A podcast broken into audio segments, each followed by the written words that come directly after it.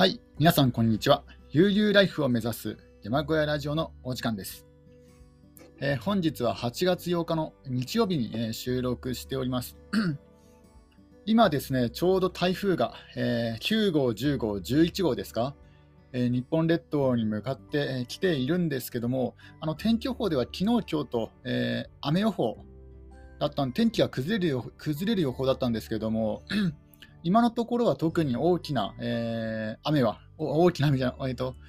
ね、あの雨は降ってないですね、えー、一時的にちょっとね、パラついたことはあるんですけども、なんかそんなにあの雨が降らずに、ちょっと拍子抜けしていますね。あの関東、まあ、関東といっても北関東に住んでるんですけども、北関東の方は、えなんか台風というよりも通り雨っていう感じでしたかね。今のところはまだ、えー、雨は雨はそんなに降ってませんので、なんかこれだったら天気予報を信じてね、あのー、ねえー、山小屋で、えー、引きこもっているだけじゃなくても、まあ、外出しようと思えば外出、十分外出できたなと、えー、屋外のレジャーを楽しむこともできたんじゃないかなという感じですかね。まあ、とはいえ、まあ、新型コロナの影響もあって、なかなか、えー、アウトドアとか、まあ、あとはあの、ね、あれですよね、暑さですよね、えー、夏の暑さがあるので、なかなか外に出ようという気にはならなかったんですけども、まあ今のところは、えー、自分の住んでいる山小屋には大雨は降ってないですね。あのこの前、えー、雨雨漏り対策として、えー、ブルーシート、まあ、実際にはグリーンシートを貼ったんですけども、そのグリーンシートの効果もまだあの発揮することなく、えー、晴れの日が、え、続いてますね。え、そんな感じですかね。特に変わったことはないですかね。ちょっと一口ドリンクを。うん うん、鶏も相変わらず元気ですし、まあ、あの夜とか夜中とか朝方になんか物音がするんですけども、あの鶏小屋の方ではなくて、えー、自分の山小屋の壁をですね、なんか引っかいたりとか、まあ、あるいはなんか、あの 玄関のウッドデッキ、これもあの最近作ったんですけども、あの玄関の方のウッドデッキですね。えー、これはスノコベッドをあの分解して、え古いスノコベッドを分解して、そのスノコベッドのスノコの部分を、まあ、ウッドデッキ代わりにして、それであの玄関の先に、えー、ウッドデッキを作ったんですけども、なんかそこでですね、なんかあの、なんか泥で泥で汚れた動物の足跡っぽいものを発見したんですけども、ちょっとね、あの泥跳ねなのか、動物の足跡なのか、ちょっと判別がつかなかったので、まあ、あの写真とか撮らな撮ら撮らなかったんですけども、ちょっとなんか動物で、それも割とそんなに小さくない、えー、猫猫ぐらいの、猫以上の大きさの、えー、なんか動物なのかなと、なんか肉球の形になんか泥がついてるようにも見えるんですけども、まあひょっとすると、泥跳ねとも言えなくもないので、ちょっと判断がつかないような、そういった、えー、泥がついてましたね。まあ多分動物だと思うんですけども、えー、なので夜中動物がやってくることはやってきてるんですけども、えー、全くその姿を見せないと、えー、こちらがですねあのドアを開けたりとかするといないんですよね。ついさっきまであの山小屋の外に外で物音がしていたのにもかかわらず、なんかこちらがこう外に出るといないんですよね。なんか本当になんか狐につままれたっていうのはこういうことを言うのかなと。えー、やっぱさすが野生動物だなと、姿を見ることはないと。まあ、たまにですね、昼間、昼間物音がして、あの行ってみると、まあ、ごくごくたまに野良猫が、野良猫がなんか道路の方でにいたりとかするので、まあ、ひょっとしたら野良猫かもしれませんけども、まあ、できればこの山林に住んでいるのであれば、えー、やっぱり野生動物に出会いたいっていうのはありますよね。ちょっと姿を見てみたいんですけども、なかなかその えー、偶然の出会いはあっても、こちらがこう見ようと思って見ようとするといないんですよね。なかなか遭遇できないという、そういったなんか、山小屋暮らしなんですけども、動物との出会いは、えー、ほとんどないですかね。うん。姿はほとんど見せないですね。なかなかこう、警戒心が強いのか、ちょっとわからないですけども、残念ながら動物の姿を見ることは、今のところ、えー、ほとんど全くないわけじゃないですけど、ほとんどないですね。1ヶ月に1回とかたまになんか姿を見かけるとかなんですけども。できれば、えー、狐とか見てみたいなと思いますね。狐はまだ見てないので。はい。で今日はですね、何のお話をしようかと言いますと、あの先ほど、えー、動物の、野生動物の話をしたので、えー、今日はですね、えーと、小屋暮らしと、えー、狩猟についてですね、あのお話を、え、していきたいと思います。まあ、とはいえ、自分は狩猟について詳しくないんですけども、あの狩猟免許を取るとか、ね、それであの副業、副業、あるいは正業として、えー、なりわいにしていくのかとか、そういったことについてちょっと考えたんですよね。え、小屋暮らしをしている人、山で小屋暮らしをしている方の中で、あまりこう、えー、狩猟免許を持っている方っていうのはそんなに多くないんですよね。あの自分が知っている限りでは、あのブロガーさんの、えー、山林生活さんと、あとはあの氷川壮介さんという方が狩猟免許を、えー、持っていると思うんですけども、ただ、その狩猟についてのブログの記事はほとんど見かけられなかったので、やっぱりその大変なのかなと思いましたね。うんまあ、いろんな事情があって、あのまあ、狩猟免許、狩猟しないのかもしれないですけども、とりあえずですね、あの YouTube であのいろいろ調べてみたんですよね。あの自分は狩猟は全くのあの初心者というか、一度もやったことがない、え漫画でね、漫画でちょっと読んだとか、えー、そういった経験はあるんですけども、あの漫画の狩猟とあの YouTube で仕入れた情報というのは、全く、まあ、YouTube で経験者が発信している、若手の経験者が発信している情報というのは全くね、あの違うんですよね。あの本とかあの漫画だと あの狩猟をしている人というのは、まあ、単独行動が多いと思うんですよね。あの一人で山奥に分け入って、で単独であの、まあ、動物を撃つとか、まあ、あとは罠で罠でしか罠を仕掛けて、えー、動物を取るとか、まあ、そういった姿が描かれると思うんですけども、ただですね、あの現実はそう理想通りではないんですよね。どうもあの狩猟というのはですね、あのコミュニケーション能力と、あの共同作業の仕事なんですよね。まあ、基本的にはです。基本的には、えー、コミュニケーション能力があって、で、えー、共同作業ができないと NG な、えー、仕事に入りますね。分類になります。でなおかつ、あの他の仲間、えー、漁師の仲間というのは、ちょっとね、あの癖が強かったり、えー、気が荒かったり、言葉がね、あの厳しかったり、乱暴な言葉を使ったりする方が多いようですので、これはもう精神的なタフさも、えー、まあ、必要になってきますね。なので、メンタルが強くて、でコミュニケーション能力が高い、まあ、つまりあの小屋暮らしとは正反対に位置する人間じゃないとちょっと務まらない仕事なんじゃないかなと思って、その時点で、あちょっと狩猟を副業にするのは、まあ、あるいはあの狩猟と小屋暮らしで生きていくのはちょっと難しいんじゃないかなと、えー、思いましたね。うん、軽貨物とかであれば、これはコミュニケーション能力が多少なかったりとかしても、まあね、あの場合によってはうまくあの、ね、はまってやっていける仕事ではあるんですけども、この狩猟に関してはちょっとね、難しいと。であのその自分が調べた中では、そのとある YouTuber さんは、えー、最初のあの漁師になって、最初に2ヶ月、最初の2ヶ月は全く獲物が取れずに、最初の2ヶ月間に8回、えー、漁に出たんですけども、その方はは、ね、ようやく、ね、8回目でなんか小さな鹿を取ったっていう話をしてましたね。なので、初心者があのネットとか、ネットから情報を仕入れて、まあ、本でもいいんですけども、ね、全く誰にも教わらずに単独で漁をしても、ほとんど、あの漁がね、取れないと、えー、そういったことを知りましたね。なので、なのであの基本的にはあの経験者について回って一緒にあの作業をして、まあ、要は弟子入りとかそんな感じですよね。あとは猟友会に入るとか。まあよまあ、どどのみちやっぱり共同作業でコミュニケーション能力が高くないとできない作業なんですよね、漁というのは。で、まあ、唯一ですね、あの1人でもできなくはないというような取り打ち、あの大物、イノシシとかシカとかクマとかは単独は非常に危険ということを、えー、おっしゃられてましたね。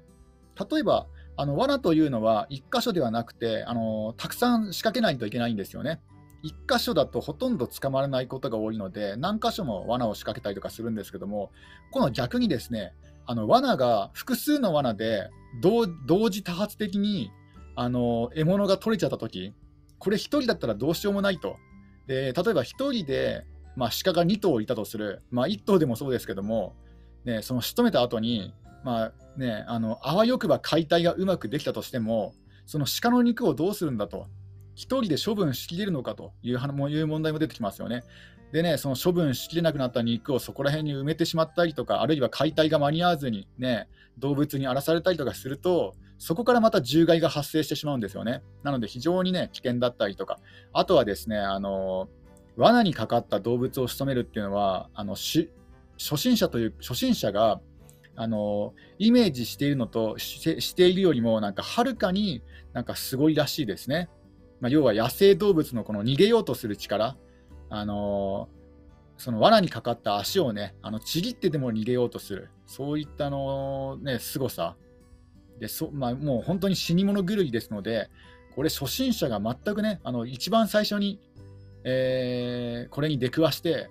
で、それでうまくこうとどめをさせるのかどうかっていう問題もできますよね、出てきますよね。ねその いきなり、ね、運運よく、運よくいきなり獲物がかかった場合に、とどめをさせるのか、誰からも学んでいないのに、まあ、ネットとか本で学んだ情報だけで、いきなりね、あの動物を苦しま苦しませないように、とどめをさせるのかとかね、もし万が一逃げ出してしまった場合、こう反撃とか食らったら、どうしようもないとか、ね、そういった問題、もろもろの問題が出てくるので、もう初心者がこの、ね、あのネットとかの情報だけでいきなり始めるのはちょっとハードルが高すぎるな、であまりにも危険すぎるなと。で周りにも迷惑をかけてしまいますので、ちょっとこれはやっぱりね、あのね現場の人から学ばないと難しいなと思いましたね。その本とかネットでは味わえないその現場の空気感とかあるじゃないですか、あの雰囲気とか。やっぱりこれはちょっとあの難しい、他のね仕事と違って、まあ、今こうネット全盛期ですので、ね、あのリモートで勉強することとかもほとんどのね、ほとんどの職種で可能なんですけども、やっぱりこの狩猟に関しては、ちょっとネットで学ぶっていうのはもう限界がありすぎるなと思いましたね。うん、でそういうこともあるし、なおかつあの狩猟免許を取っただけではだめなんですよね。あの例えば、あの狩りは期間が決まっていますし、でなおかつあの期間が期間が決まっていなくても狩りができるっていうのはですねあの鳥獣駆除、えー、害が獣害が増えすぎて、ね、あの市から市とかね、えー、県も入るのかな、えーね、そういうところからあの依頼が来るんですけどもでそういうのは猟友会に入っていないとあの許可が出ないしなおかつ確か4人以上だったかな。4人以上のグループじゃないと許可が下りない、ねあのね、うなんだ出出漁してくださいっていうね、漁に出てくださいっていうね、そういった依頼が依頼がね、出せなかったりとか、あとは場所によってはですね、あの漁師歴何年以上やっていないと、そういう漁漁、えー獣害駆除にね、出かけられなかったりするという、結構条件が厳しかったりするんですよね。なので、素人がね、全くの素人がポンと行って、でネットでかじった情報でやるのは本当にこう難しいあの、法律の面でも難しいなと思いましたね、ルールの面でも。うんあ、ちょっと一杯ドリンクを飲みますね。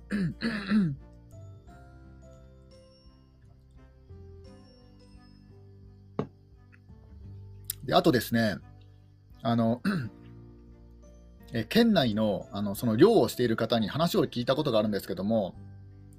えー、今、なんか漁師が少ないから、えー、漁をやってみないと、まあ、そそんななんか冗談めかした感じでなんか言われたんですけども、なんかあの、なんだっけな、なんか、あの銃を販売しているお店の店主なんですけども、なんか、えー、まあ、だいぶね、だいぶおまけしてくれるようなことも言っていた言っていたんですけどもね、あの猿を取ったらいくらぐらいの報奨金が出て、え、イノシシだったらこのぐらいの報奨金が出ますよっていう感じでですね、結構なんかあの勧められたんですけども、で、ちょっとね、あの心も、ま、心も動動動いたんですよね、その時は。その時はっていうか、あ、なんか面白そうだなとか思って、ちょっと調べてみようかなと思ったんですけども、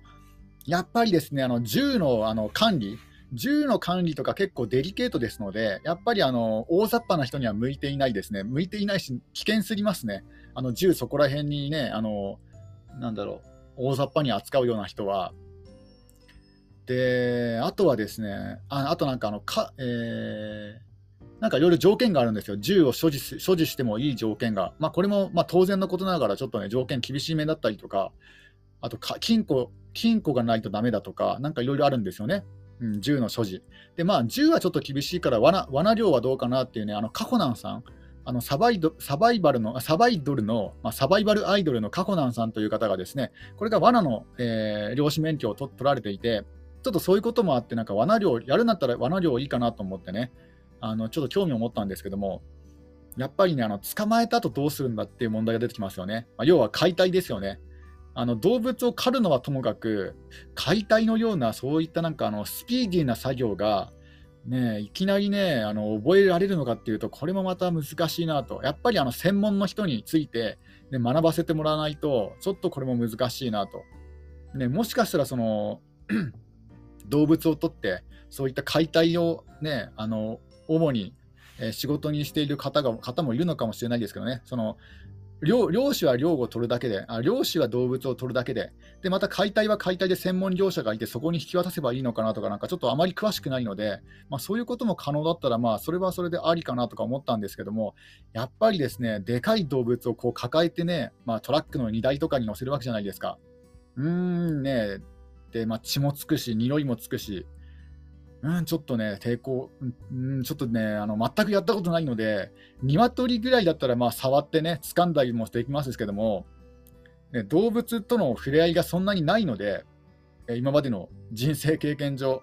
まあ、子供の時に犬を飼っていたぐらいで、本当にね、あのないんですよ、動物に対してのこの免疫というか、あの経験値が。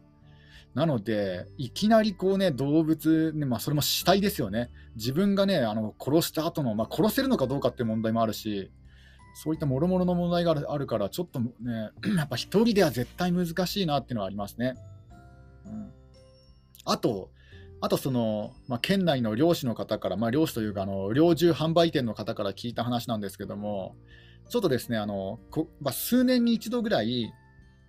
あのちょっと不慮の事故が起きたりするじゃないですか、漁師さんが、えー、例えば山菜採りを撃ってしまったとか、まあ、あとはあの近所のおばあさんを撃ってしまったしまったりとか、まあ、あるいは同じ寮の仲間仲間をね、あの撃ってしまったっていう事件がですねやっぱり起こるんですよね。でこれ結構多いんですよね。で、なんか不思議に思って聞いてみたんですよ。そのなんか以前、えー、近所のおばあさんを、隣近所か、隣のおばあさんをあの撃ってしまったっていうね、そういった漁師さんの事件があったんですけども、でも、いくらなんでも隣のおばあさんだったら、その山に行って山菜取ってるっていう情報ぐらい知ってるわけだから、そんなね、そんな人間違いますかって、なんかそんなことを聞いたんですよね。ちょっとなんか怪しくないですかって言ったら、やっぱりですね、なんか案の定、そういう噂はあるらしいです。あの確実ではないですよ。やっぱりあの漁師仲間で、まあ、そういった事故があった場合に、あのその集落で、ちょっと怪しいよねとか、あの2人仲悪かったよねとか、そういう噂は出るらし出るらしいですね。だから100%ないとは限らないんですよ。そのね、漁師仲間で仲が悪かったから、まあ、いっそのことね、あのー、事故に、ね、事故だと思わせて撃っちゃおうとか、ね、あの隣近所のあのババアうるさいから、ちょっと事故に見せかけて撃っちゃおうとか、まあ、100%ないわけじゃないようなことをこうね、あのー、ちょっとね、あのーまあ、そうストレートには言わないですよ。ストレートには言わないですけども、ちょっとね、おぼろげおぼろげながら、あその察するような感じで、えー、答えてましたね。うん、ちょっと怪しいっていう話は、やっぱ出ますよね、みたいな。あの2人ね、あのちょっと仲悪かったからとか、そういう噂は出ますよってことをね、あの聞きました。なので、ね、ちょっとそれもなんか怖いんですよね。なんかね、人知れず恨まれて、うん、でね、あのなんか両、一緒にね、共同作業してる時にね、撃たれちゃったとかね、まあ、あとは悪意がなくても、まあ、本当の事故っていうのもあるじゃないですか。あね、あの結構、漁師さんってあのお年寄りが多いので、でね、あの見間違いもあるだろうし、あとはこの指がね、本来の、本来自分の感覚とは違う動きで引き金を引いちゃったとか、ね、あのまあ、痛ましい事件でもありましたよね、痛ましい事故でも。あの渋谷の渋谷の交差点で、あのごね、あの高齢者が、えー、ブレーキを踏んだと思ったらアクセルだったっていうね、まあ、本人はブレーキと言い張ってるんですけども、まあ、そんな感じで、あの引き金引いてないってね、言い張るかもしれないですもんね。あのそういうのもちょっと怖いなと。そういうね、不慮の事故、まあ、あるいはこうね、明確な殺意を持って撃たれても、絶対分かんないですからね。だから登山、あのまあ、山って怖いんですよね。あの登山中の事故に見せかけたら、もう完全犯罪が成立するじゃないですか。かこれ、山ってそういうところが怖いんですよね。ね、だって滑落事故に見せかければ、もう100%あれですよ、あの山の事故ってあの完全犯罪が成立してしまいますので、ちょっとね、あのー、まあ、そこまで心配する必要もないかもしれないですけど、その自分結構心配性だから、万が一、その流れ弾に当たってとか、うーん、ちょっと怖いなっていうのがありまして、だから、あの漁師をやるかどうか、まあ、ちょっとね、あのやめとこうかなっていうのが今の今の判断ですね。うんまあ、もしかするとまたね、あの意見が変わってるかもしれないですけども、少なくとも2021年8月現在の自分の意見としては、ちょっと漁師の仕事、狩猟の仕事はやめておこうと思ってますね。やっぱりね、一番の一番の理由は、あの小屋暮らしをしている人、小屋暮らしをする人というのは、まあ、どちらかというとね、あのナイーブな方が多くて、であとはあの集団作業が苦手で、ね、コミュニケーション能力も低い方が多いんですけども、もう全くの逆なんですよね、あの狩猟をする人というのは。狩猟者というのは、まあ、漁師というのはですね、えー、まあコミュニケーション能力が高く、えー、ね、あのアウトドアにあもうままさにアウトドアですよね。アウトドアの中のアウトドアですからね。で、まあがね、力も強く、で声も太く、ね、ハキハキとハキハキとしていて、もうね、もうなんかみなぎってますもんね。ワイルド感がみなぎってますからね。もうなんかまさにこう、ウェイ系の上なんじゃないかですかね。なんかこう、ね、ウェイっていうね、若者がこうバーベキューしてウェイとかやってますけども、まあ、そのさらに上位互換なんじゃないかなと、漁師に向いている人というのは。まあ、中には物静かで、その一人でさ、ね、漁師漁師をするベテランの方もね、あのよく、またぎと言って、えー、テレビで特集されることもたまにありますけども、おそらくそういう方でも若い時は、まあ、仲間たちと一緒に酒を飲んで、ね、楽しく騒いだりとか、そういうことしてるはずですので、絶対ね、一人で全く全部一から一人で覚えるっていうのは、もう非常に難しいと思いますね。もう生まれながらに山育ちでおじいさんから習ったとか、そういうのでもない限り、全くの単独で、ね、誰ともね、コミュニケーション能力が低くて、誰とも共同作業せずに漁師をするっていうのは、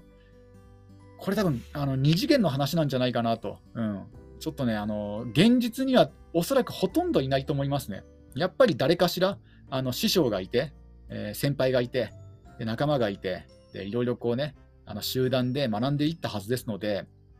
なかなか1人でいきなり、もうネットだけの情報でいきなり始めるっていうのは、これちょっと小屋暮らしとは全くレベルが違いますので、小屋暮らしだったらネットの情報で十分始められますからね。うん、ただ、まあ、現地に行ってね、その草がどのくらいの速さで生えるのかとか、まあ、蚊がどのくらい出るのかとか、蚊に刺されたらこのぐらい、ねまあ、虫に刺されたらこのぐらい痛くて、このぐらい腫れるのか腫れるのかとか、まあ、そういうのはね、後々知ってもまあいいわけじゃないですか。でも、こう命に関わりますからね、あの漁師の仕事というのは。だからちょっとネットでかじった情報だけでやるやるっていうのはちょっと難しいんじゃないかなという結論に至りましたね。まあ、今後もしかすると変わるかもしれないですけども、うん、少なくとも今はあの小屋暮らしかける、えー、漁師、修行というのは考えていないですね。うんまあ、ちょっと面白そうとは思いますけどね。うん、ただ、ちょっと向き不向きがありますので、人には。えー、そんな感じですかね。ただ、これを聞いているね、あのー、リスナーさんの中には、えー、コミュニケーション能力が高かったりとか、まあ、そういうね、あの山の中に入るのがすごい好きだったりとか、ね、その、え鳥獣駆除とか、まあ、そういうことをやってみたいとか、興味がある人もいるかもしれませんので、もうそういう方がいたらあの結構いいんじゃないかなと思いますね。あのやっぱり漁師さんがね、あのまずまず少ないと、全国的に漁師さんが少ない上に、あの高齢化なんですよね、結構高齢者が多いという話ですので、おそらくあの漁師やりたいです、田舎田舎暮らししたいですって言ったら、おそらくみんなねどの、どの自治体も結構両手を挙げて、あのね、入れてくれるんじゃないかなと思ってますね、結構可愛がられるんじゃないかなと思いますので、もし興味がある方がいたら、えー、ぜひね、あの漁師、えー、狩猟免許